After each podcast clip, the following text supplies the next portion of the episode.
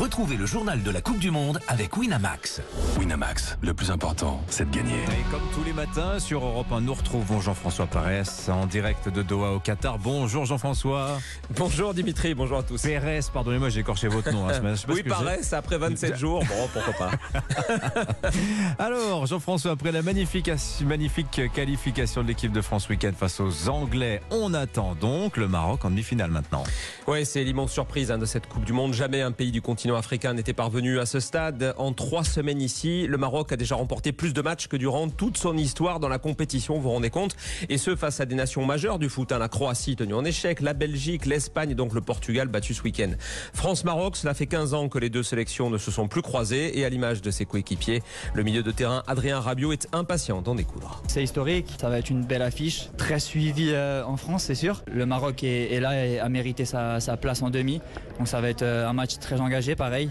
Euh, il y, a de la fatigue, on commence à avoir de la fatigue euh, des deux côtés, mais voilà, c'est comme ça. La compétition, euh, la compétition est longue. Il faudra, il faudra tenir et, continuer pour aller chercher la, place en finale. Voilà, Adrien Rabiot, France-Maroc, mercredi 20h, donc soirée spéciale, évidemment sur Europe 1. Jean-François, le Maroc, euh, une équipe difficile à prendre en défaut. Hein. Ah oui, c'est le moins qu'on puisse dire. Seulement un but euh, encaissé depuis le début de cette Coupe du Monde, et encore, c'était un contre son camp, alors que la France a déjà encaissé cinq buts. Le Maroc est arrivé au Qatar avec un nouveau sélectionneur, Walid Regragui, natif de Corbeil-Essonne, ancien joueur de Toulouse d'Ajaccio ou encore de Grenoble où il a côtoyé un jeune attaquant qui s'appelle Olivier Giroud. Et oui, Eric Gragui, eh bien, il a remplacé au pied levé l'emblématique coach Vaïd, Vaïd Alilodzic, le tout avec des principes limpides, un discours aussi brillant que rafraîchissant, notamment quand il explique comment l'Afrique doit désormais façonner et promouvoir ses propres techniciens. Compétence. Tu es arabe, blanc, de couleur, compétence. Musulman, chrétien, compétence. Et après, on regarde. Si t'es pas bon, au revoir.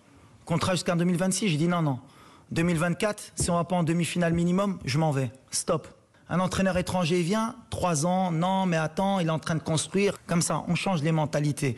Alors je sais que ça va pas plaire. Il y a beaucoup d'entraîneurs africains qui peuvent entraîner en Europe et dans de très bons clubs.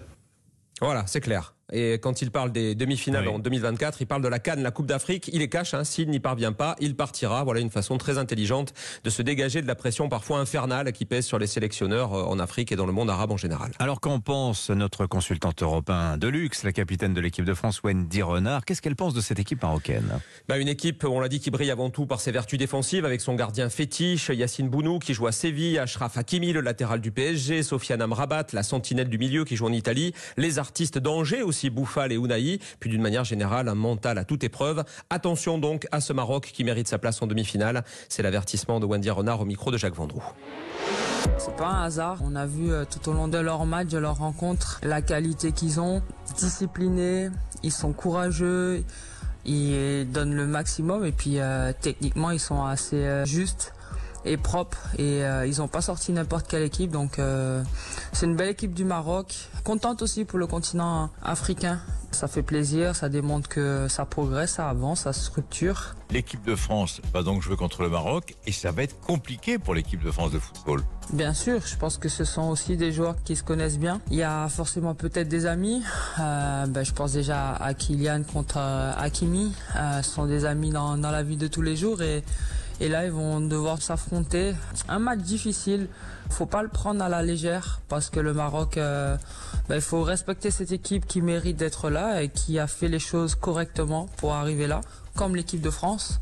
Donc euh, ça va être un, beau match. Il faut marquer rapidement. C'est une équipe qui a encaissé très peu de buts. Il reste euh, deux matchs pour aller au bout. Donc il faut tout donner pour passer. Voilà le programme des Bleus aujourd'hui, 14h45 en France. Raphaël Varane et Jules Koundé en conférence de presse et puis un entraînement en début de soirée ouvert 15 minutes à la presse. On y sera bien sûr. Alors il n'y a pas de match à l'affiche ce lundi, mais Europe 1, radio officielle de la Coupe du Monde, ne s'arrête jamais. Et non, pas de paresse. Rendez-vous entre 20h et 23h autour de Lionel Rosso à 24h de la première demi-finale. Hein, faut pas l'oublier entre l'Argentine de Lionel Messi et les Croates de Luka Modric. On parlera bien sûr aussi avec nos chroniqueurs, nos consultants, nos invités des Bleus et des Marocains. C'est la dernière semaine, Dimitri, de cette Coupe du Monde. Elle va être exceptionnelle. Voilà. Et tiens, je souffle une bougie parce que je sais que c'était votre anniversaire, Jeff, hier. Bon ah, anniversaire. Merci beaucoup. Merci Jean-François Pérez avec un et. Bonne journée à vous. 8h30, merci. 8h36.